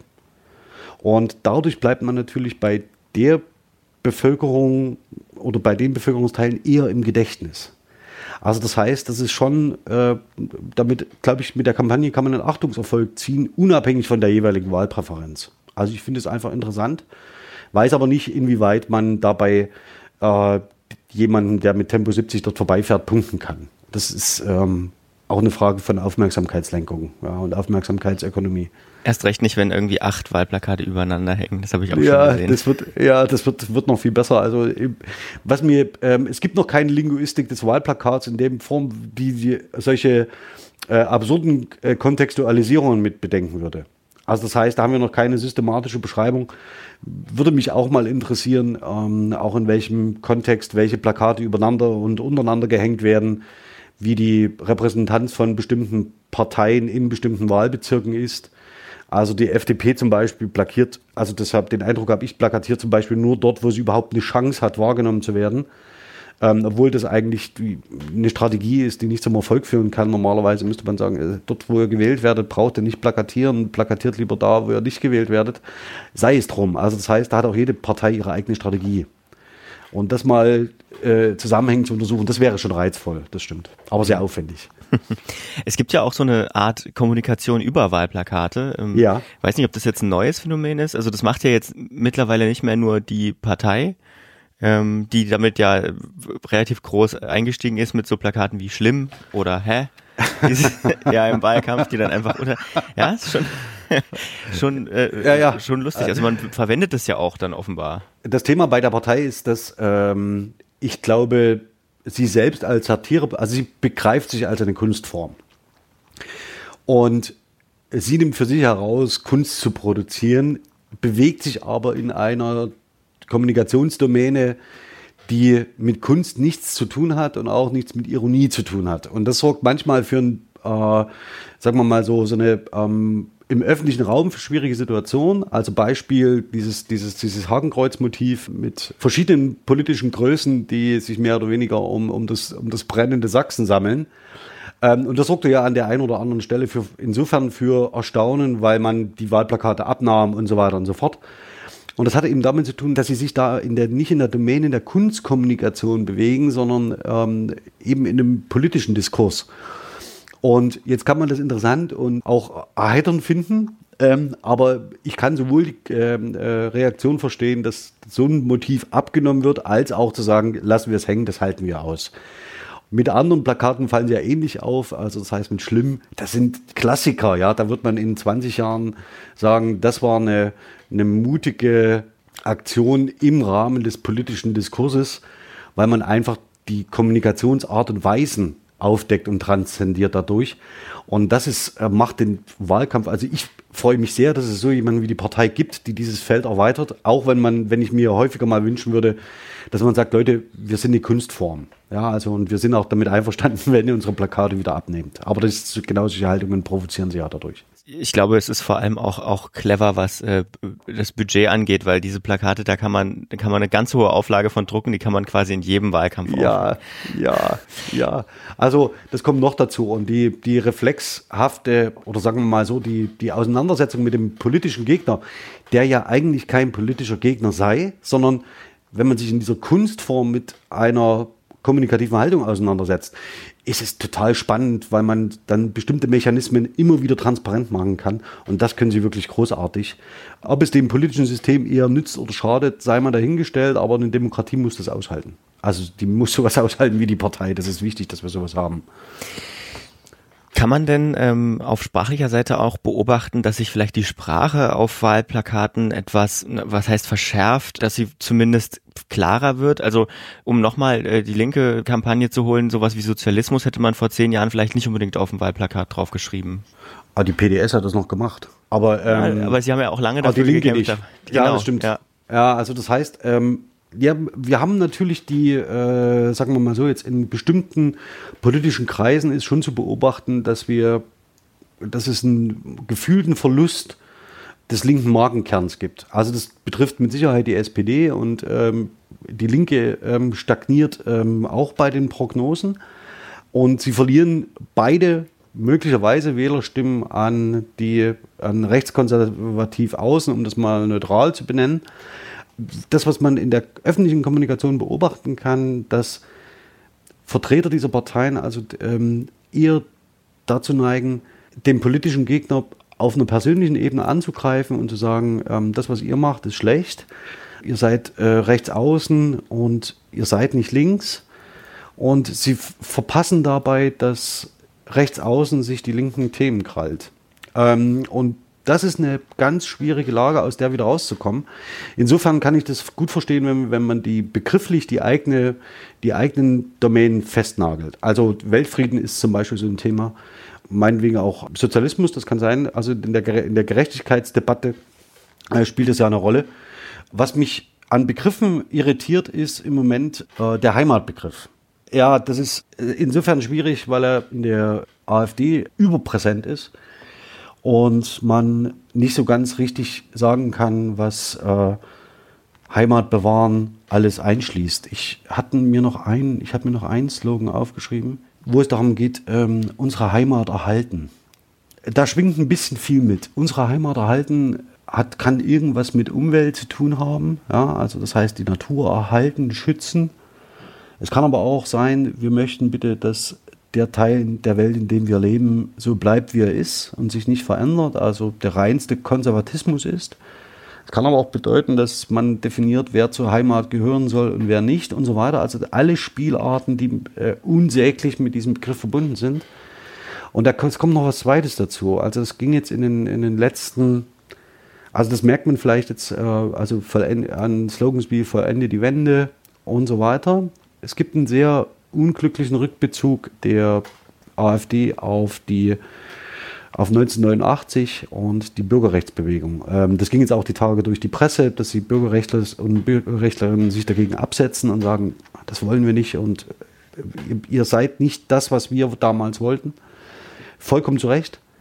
Das Problem ist aber, dass sie mit bestimmten Slogans an diese DDR-Vergangenheit anschließen und unsere, unsere Heimat erhalten weiß ich nicht, vielleicht sind Sie dafür zu jung. Ähm, ich kenne das noch. Es gibt ein, eines der zentralen Kinderlieder in der ehemaligen DDR, hm. ist un, unsere Heimat. Ich wollte es gerade sagen, ja. Äh, Pionierlied, ja. Ja, und mir zuckte, mir zuckte alles zusammen, als ich das sah, weil damit holen Sie natürlich eine, also eine ganze Generation oder mehrere Generationen Ü40 ab ähm, die dieses Lied kennen. Also die, die, die, sie sehen das und die haben das, diese Liedzeile im Kopf. Und wenn sie mit einem, mit einem Punkt Menschen erreichen können, dann ist es mit Emotionen. Ja, also das heißt, da, da, da, kann ich, da kann auch ich mich nicht erwehren dagegen. Ja, also ich hatte auch diese Liedzeile sofort im Kopf und äh, dachte mir, ja, ihr seid perfide. Also ihr, ihr, triggert, ihr triggert die Leute ordentlich.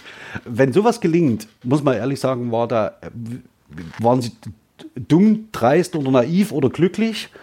Das glaube ich bei der AfD aber nicht. Ähm, die haben sehr, sehr, sehr, sehr clevere Medienstrategen im Hintergrund, ähm, die, glaube ich, sehr genau wissen, was sie machen. Und alles andere würde mich wundern, sagen wir es mal so.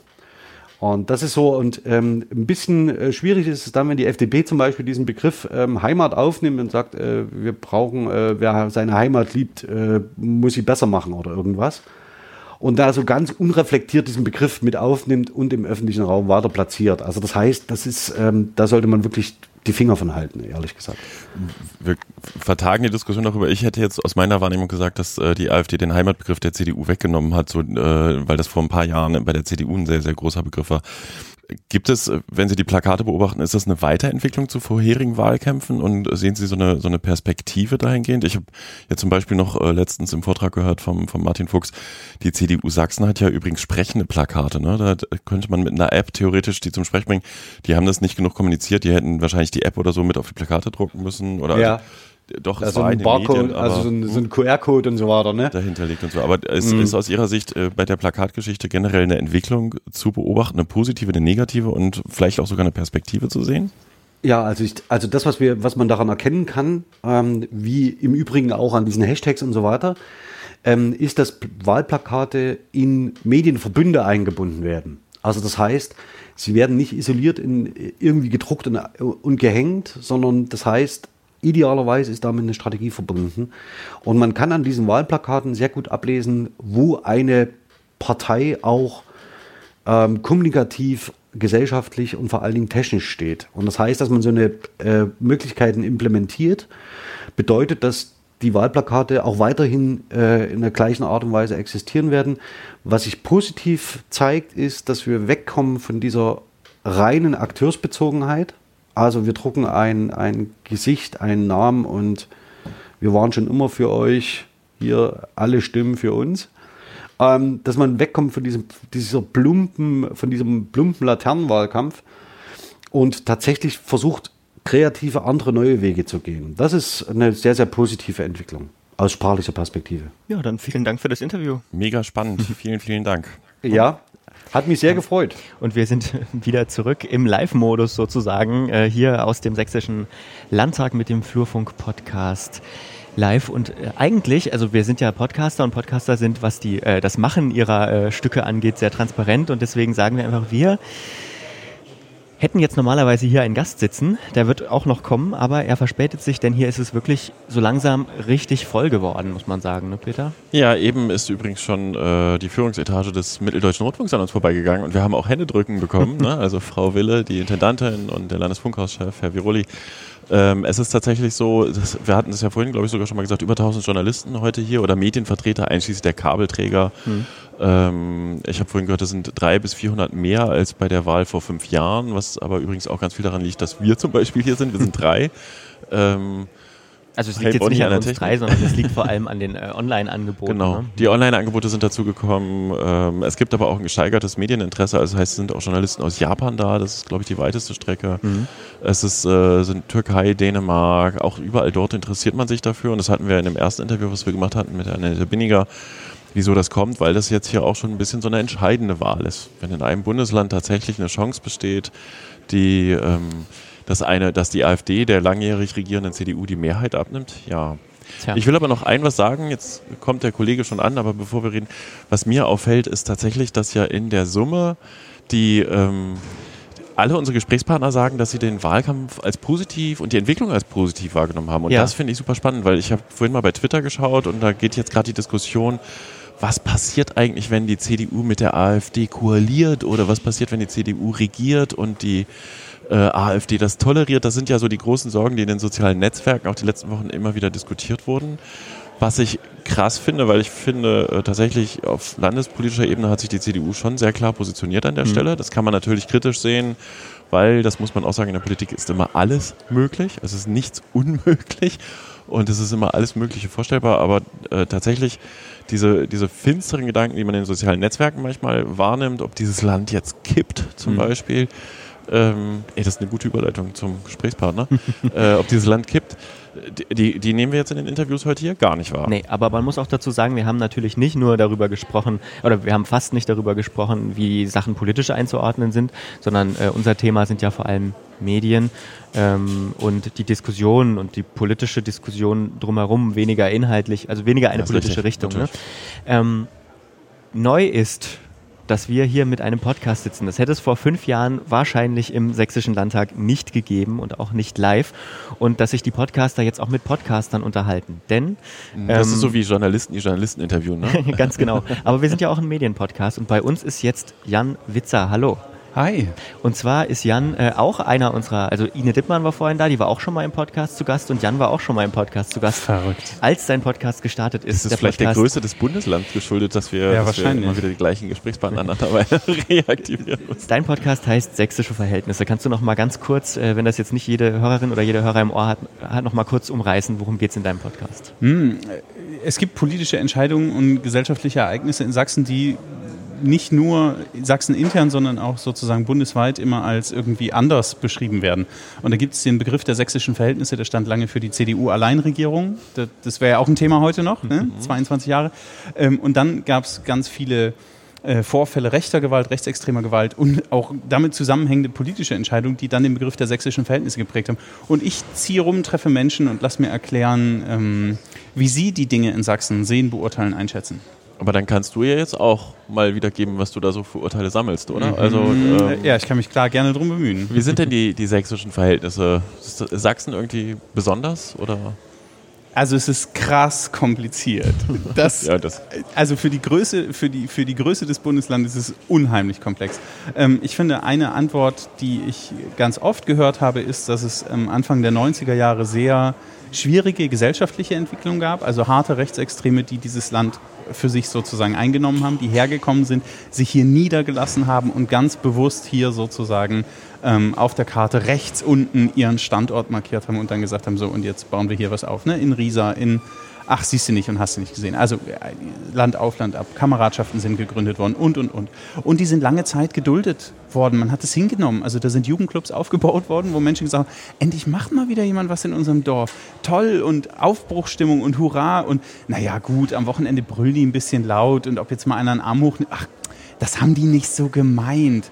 Und das hat ja, ne, schleichendes Gift eben. Ne? Das hat, ist so eingesickert. Und das sind jetzt die engagierten Handwerksbetriebe und die jungen Leute haben dort gelernt und das ist alles okay. So, das ist ein Teil der sächsischen Verhältnisse.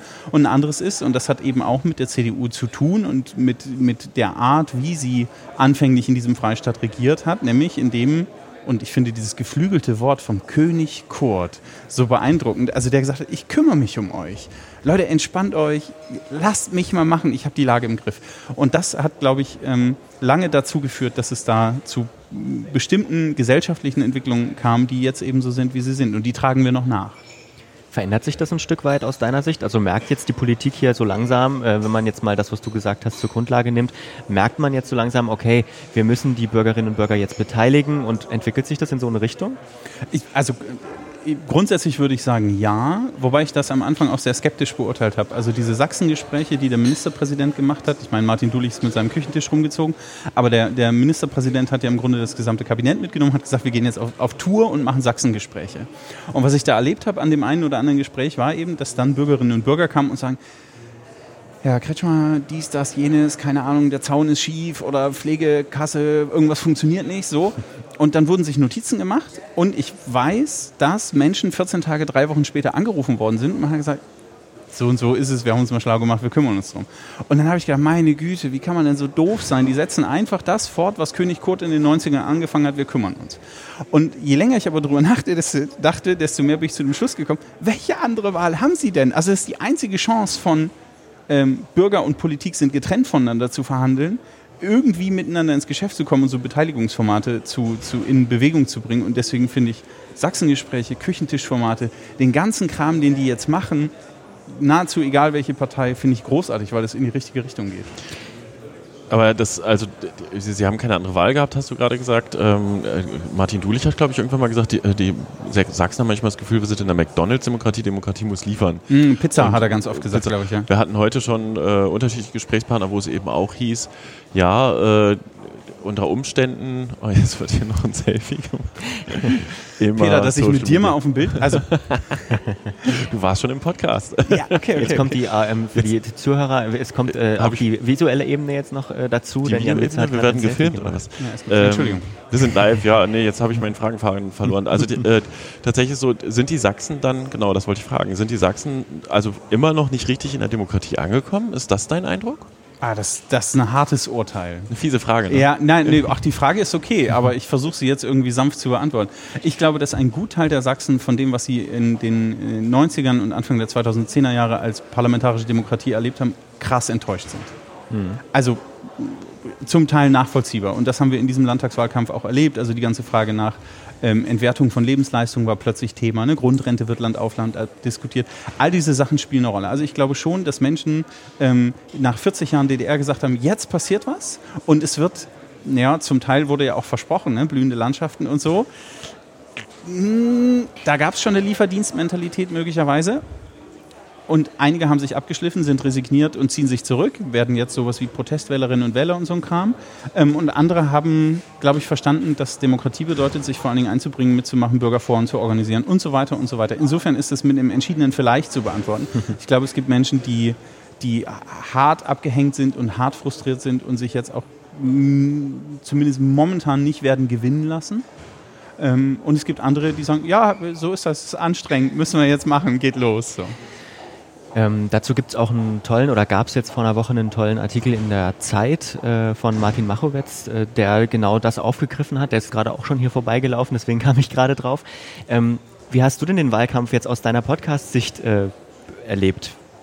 Hast du was gemacht? Wie sah deine, deine Vorwahlstrategie, deine Wahlkampfstrategie aus? Meine Wahlkampfstrategie war, ich habe gedacht, Podcasts gibt es nicht so viele im Freistaat, da kannst du ja mal versuchen, alle Spitzenkandidaten zu kriegen. das hat richtig gut nicht funktioniert. Ähm, ich habe zum Beispiel aus der, aus der Staatskanzlei ähm, habe ich gar keine Antwort bekommen und dann habe ich eine Veranstaltung, so ein Streitgespräch moderiert zwischen Dulich und Kretschmer und da hat die Staatskanzlei dann gemerkt, dass ich da auf der Setliste stehe mhm. und hat mir dann eine Mail geschrieben und gesagt, ah, mh, hm, bevor wir uns da sehen, sollten wir was klarstellen, machen wir nach der Landtagswahl. Andere Kandidaten haben gar nicht ähm, äh, reagiert und kurz vor der Wahl haben wir es dann noch geschafft, oder letzte Woche habe ich es geschafft, mit Martin Dulich noch, ein, noch eine Podcast-Folge aufzuzeichnen. Ähm, die anderen, also die sächsischen Verhältnisse enden nicht heute Abend 18 Uhr, sondern sie werden sich in irgendeine Richtung entwickeln und das heißt, das Gespräch wird weitergehen und dann bemühe ich mich sozusagen danach um die entsprechenden Interviews und Formate. Hm. Du bist ja jetzt auch nicht verpflichtet, äh, wie zum Beispiel öffentlich-rechtlicher Rundfunk, äh, das ausgeglichen zu machen. Sonst könnte man dir eventuell äh, Wahlkampf vor vorwerfen, ein kleines bisschen. Ja, zumindest Unterstützung. Ja, aber das ist ja, aber das ist ja egal. Also egal welchen Gast ich hole. Mhm. Ich habe mit, mit jemandem von der AfD gesprochen, von der jungen Alternative, Matthias Scholz. Da bin ich sozusagen aus dem eher, eher linken Spektrum der Podcast-Hörerinnen und Hörer, was ich glaube tendenziell eher schon Mitte links läuft, so gemeinhin die Hörerschaft von Podcasts. Ähm, angefeindet worden, wie ich dem eine Plattform bieten kann. Rede ich mit den Grünen, dann geht das nicht. Rede ich mit den Linken, geht das auch nicht. Wobei ich tendenziell schon sagen würde, ich rede zu wenig mit den Linken, glaube ich. Mhm. Was war denn so bei dieser ganzen Podcast-Serie, wenn du über die Sachsen sprichst, was war so dein absolutes Highlight? Worüber freust du dich immer noch? Was ist so die Geschichte, die du am liebsten erzählst? Die Geschichte, die ich am liebsten erzähle, ist gleichzeitig auch die peinlichste. Und deswegen freue ich mich sozusagen so Technik-Nerds wie, wie euch kennen. Das sind die einfach Tonjungs. Ja, genau, ne? die einfach Tonjungs kennenzulernen. Und das ist sehr beeindruckend, immer das Setup zu sehen. Ähm, da war ich bei Thomas Geithner, dem Pressesprecher der sächsischen Polizeidirektion. Da haben wir über sächsische Polizei geredet. Und das finde ich nach wie vor eine geile Folge. Und nicht nur ob des Inhalts, weil Thomas Geithner sich echt, echt krass bemüht, nichts unter den Teppich zu kehren und nichts Platz zu machen, sondern einfach zu sagen, ja, ist schwierig, wir haben da auch Probleme und so. Aber vor allen Dingen deswegen, weil ich es technisch verrissen habe. Ähm, die komplette Aufzeichnung war, hat nicht funktioniert, ich habe es nicht hingekriegt. Und er war total entspannt und hat gesagt, oh, ist, auch, ist mal irgendwie nett zu sehen, wenn es auch bei anderen Leuten nicht läuft. Machen wir einfach einen neuen Termin aus. So. Also das war, eine, das war eine tolle Folge. Und sonst denke ich immer, mein nächster Gast, das wird das Ding. Hm. Das ist die Folge. Ich habe so Bock drauf. Und dann ist die Folge vorbei und ich denke, ach, der nächste bestimmt. Super. Ich glaube, wir sollten zwischendurch nochmal vielleicht auch mal ein bisschen beschreiben, was hier passiert, weil ähm, hier gehen zunehmend Spitzenkandidaten oder Spitzenpersonal äh, von Parteien bundes- wie auf Landesebene vorbei. Also ich habe eben Katja Kipping gesehen, jetzt alles Weidel. Mhm. Ähm, warst du schon drin eigentlich, Jan? Nee, oder? Ich bin du bist just gleich hergehalten. Also wir sitzen im Gang im Erdgeschoss im Landtag. Uns gegenüber ist das Studio von den privaten Radios von PSR, RSA und Radio Energy. Ihnen gegenüber Sachsenfernsehen, genau. Die sind ja, gehören ja nicht zusammen, aber die haben einfach die gleiche Ecke. Äh, wir bringen nächstes Mal auch Teppich und Sofa und Aufsteller mit. Und hinter uns im Plenarsaal gibt es ein ZDF-Studio, dann ARD-Studio, das vom, oh, jetzt weiß ich es gar nicht genau, vom MDR betrieben wird. Ne? Es gibt, es gibt glaube ich, mehrere, oder? Also und da werden gleich, die haben alle ganz getaktete Termine und werden da einer nach dem anderen interviewt und hier ist ein Wuling, also der Dresdner Hauptbahnhof ist dagegen nichts, würde ich behaupten, oder? Ja, heute zumindest. Aber ihr sitzt auch krass prominent. Ja, also ja. Habt, ich würde sagen, ihr habt nahezu den besten Platz. Vitamin B, würde ich sagen. Wir haben auch so ein perfektes, wir haben auch so ein schönes Panorama hinter uns, also in den Innenhof, aber immerhin Licht, ne? echtes Licht. Ist wirklich schön. Nur Phoenix hat es besser. Die sieht man, äh, wenn man den Gang entlang schaut, oben. Die haben quasi die Kulisse der Altstadt im Hintergrund. Nur genau. die haben es besser. Mm. Ja, aber gut. Sehr schade. Also mit Phoenix auf einem Level zu laufen, ist auch super gut. Ja, guck mal. Die Kollegin von Dresden Fernsehen wollte gerade kurz äh, Hallo sagen, die muss gleich warten. ähm, ja, Lukas. Peter. Es ist ja schon halb sechs jetzt es ist gleich. Schon ne? halb In einer halben Stunde kommen die Prognosen. Wir haben uns ja quasi. Seid ihr aufgeregt? Äh, ja, ein ja. bisschen. Also ehrlich gesagt, ist am, am Neujahrstag war ich total nervös. Und dann hatte ich so, eine, so ein paar Tage auch so eine Anspannung und ich habe ja relativ viel mit der Landespolitik zu tun, immer wieder auch äh, mit Projekten und so weiter und so fort. Und dann hatte ich das Gefühl, es ist ein bisschen abgeebbt, bis ich jemanden getroffen habe, der gesagt hat, die drehen alle total am Rad. Da ist im Landtag ist die Hölle los und dann triffst du mal jemanden zum Mittagessen, der sagt, oh, ich bin so froh, wenn der Sommer rum ist, also total frustriert, dann gibt es wieder irgendein Ereignis, dann sind die wieder so ein bisschen äh, gepusht und so weiter und so fort. Und ich glaube, dass sehr viele Leute sehr gespannt auf die Zahlen heute waren. Mhm. Und dann müssen wir sehen, wie, was die Koalitionsverhandlungen bringen, Ja. wie sich das weiterentwickelt. Ähm, aber tatsächlich ja, also also ich heute war, glaube ich, angespannter wegen der Zahlen als wegen einem Live-Podcast. Und ich glaube tatsächlich auch, dass äh, viele Bürgerinnen und Bürger auch sehr gespannt auf die Zahlen warten. Das ist, würde ich jetzt mal als gutes Zeichen sehen. Zumindest, äh, was man vorher schon gehört hat, äh, hat die Wahlbeteiligung ordentlich, zumindest hier in Dresden, durchgeschlagen. Ich habe irgendwas von, hm, ich habe äh, zumindest nur die Zahlen von Dresden jetzt im Kopf. 12 Uhr schon irgendwie 52 Prozent. Das ist fast doppelt so viel wie 2014. Da waren es irgendwie 28, Komma irgendwas. Krass. Man kommt gar nicht hinterher, wenn man hier live podcastet, Mhm. mal hier äh, Twitter zu verfolgen. Ne? Also das finde ich ja auch so schwierig. Äh, wobei ich auch denke übrigens, ähm, dass die Wahlbeteiligung auch deswegen in der Briefwahl hochgegangen ist, weil es bei der Bundestagswahl ja so lange Schlangen gab. Und ich habe auch beim, beim Sport sagte dann jemand, erst morgens mit dem Hund vorbeigegangen, auch so eine lange Schlange komme ich am Nachmittag nochmal wieder und ist dann es hat nicht gerade noch ne? reingekommen zum Ja. Schluss. Ne? Also genau, das die ist- Europawahl war ähnlich anstrengend. Ja. Kleiner Profi-Tipp, innerhalb der ersten Stunde zwischen 8 und 9 wählen gehen, da geht's. Ja. Mhm. War bei mir zumindest heute früh so. Okay. War perfekt. Ich würde sagen, äh, damit äh, war es das vom Flurfunk Ja, Live Moment. Ach ja, Ähm, oh, guck das mal, du kriegst eine Funkturmtasse. Die musst du jetzt den ganzen Abend mitschleppen und wenn du dann nachher bei einem, du bist noch irgendwo anders im Interview, oder? Da drüben, ich gehe dann irgendwann rüber. Da musst du die Anja, Funkturmtasse vor ja. dich hinstellen. Nein, Ja. musst du nicht, Jan. Ne? Also reden, ist keine wir, reden wir über das Abo? Dann können wir ja, können wir. Aber, aber habt, vielleicht habt ihr es schon besprochen. Eine Frage möchte ich euch gerne stellen. Ja. Ähm, äh, die Taz ist mit dem Ostcast gekommen. Die Zeit hat ein, ein, äh, eine extra WG oder eine extra, eine nee, extra die Redaktion- Taz hatte die WG. Die, ne? genau, die Taz hatte die WG. Die Zeit hat eine extra Redaktion gehabt, die sozusagen für die Zeit nach Dresden gezogen ist. Was nehmt ihr wahr, vor allen Dingen auf dem Podcast? Marc Spiegel hat ganz viel Ostfeature gemacht. Ähm, ist es begrüßenswert, also dass man plötzlich so in den Fokus gestellt wird und das über einen, einen Verbreitungsgrad macht? Ich glaube, ähm, ich glaube, es ist erstmal grundsätzlich positiv, wenn man mit den Menschen redet. Ich glaube, es bringt aber nichts, sozusagen aus einer Außenperspektive den Fokus auf äh, den Osten zu legen, sondern man muss miteinander ins Gespräch kommen. Und ich habe auch gerade in dieser Podcast äh, Szene, in dieser Podcast-Welt viel wahrgenommen. Also es gibt auch kleine Formate, äh, die den Fokus auf die Wahl gelegt haben.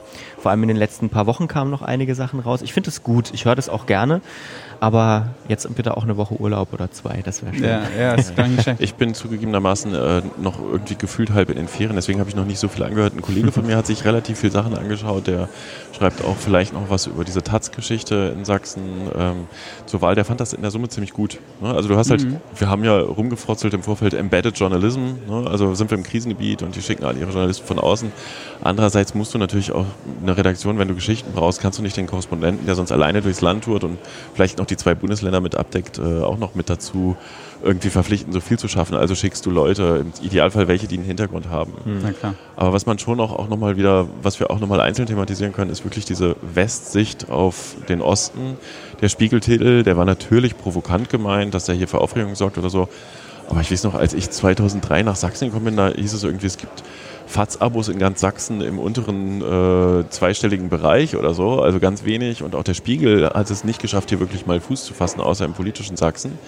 Insofern äh, ist das vielleicht auch nachvollziehbar, aber das gibt es eigentlich immer noch so eine geteilte Ost-West-Medienlandschaft. Das können wir vielleicht mal in einem der nächsten Podcasts äh, uns mal, mal vornehmen. Unbedingt, wir brauchen mehr Podcasts aus Sachsen, würde ich Aber sagen. da ist, da ist zur Landtagswahl ganz viel passiert. Ne? Sachstopia und Ja, ich meine. hatten wir, glaube ich, auch im Blog. Wir wollten ja aber auch übrigens mal ein Podcaster-Treffen machen. Ne? Also über Ja, geil. jetzt diese kleine Runde hier müssen wir irgendwie immer Ja. noch mal einen Termin. Vielleicht hört ja auch jemand zu, der, ist, äh, der, der einen Ort sponsern will oder finanzieren will oder so. So eine schöne Live-Veranstaltung mit Bierchen hinterher und so. Ja, na klar. alle sächsischen Podcaster senden gemeinsam. Nein, das, wir reden ein andermal drüber. Liebe Leute, ähm, wir kommen zum Schluss. Äh, das war der Flurfunk Podcast Nummer 27, heute live aus dem Sächsischen Landtag vor den 18 Uhr Prognosen. Wir haben über Wahlkampf äh, und die Medienarbeiterin gesprochen. Ähm, Vielen Dank an alle unsere Gäste. ganz, ganz herzlichen Dank, dass Sie sich Zeit genommen haben. Und unsere Sommerpause ist jetzt auch offiziell vorbei. Das heißt, es geht bei uns jetzt wie immer weiter so. Wir versuchen den Zwei-Wochen-Rhythmus äh, auf aufrechtzuerhalten. Schlag. Ja. Und ähm, vielleicht, vielleicht, vielleicht schaffen wir es ja. In Thüringen steht ja noch eine große Ostwahl in Mitteldeutschland an. Ähm, vielleicht schaffen wir es auch da aus dem Landtag live zu podcasten. Das ist auf jeden Fall reizvoll. Ende Oktober. Wir werden sehen. Peter, es hat mir sehr viel Freude gemacht. Lukas wie immer und Bonnie, danke an die Vielen Technik. Ne? Und Jan, danke für deinen Besuch. Sehr Und gerne. natürlich vielen, vielen Dank fürs Zuhören. Genau. Bis zum nächsten Mal. Eine Einfachtonproduktion 2019.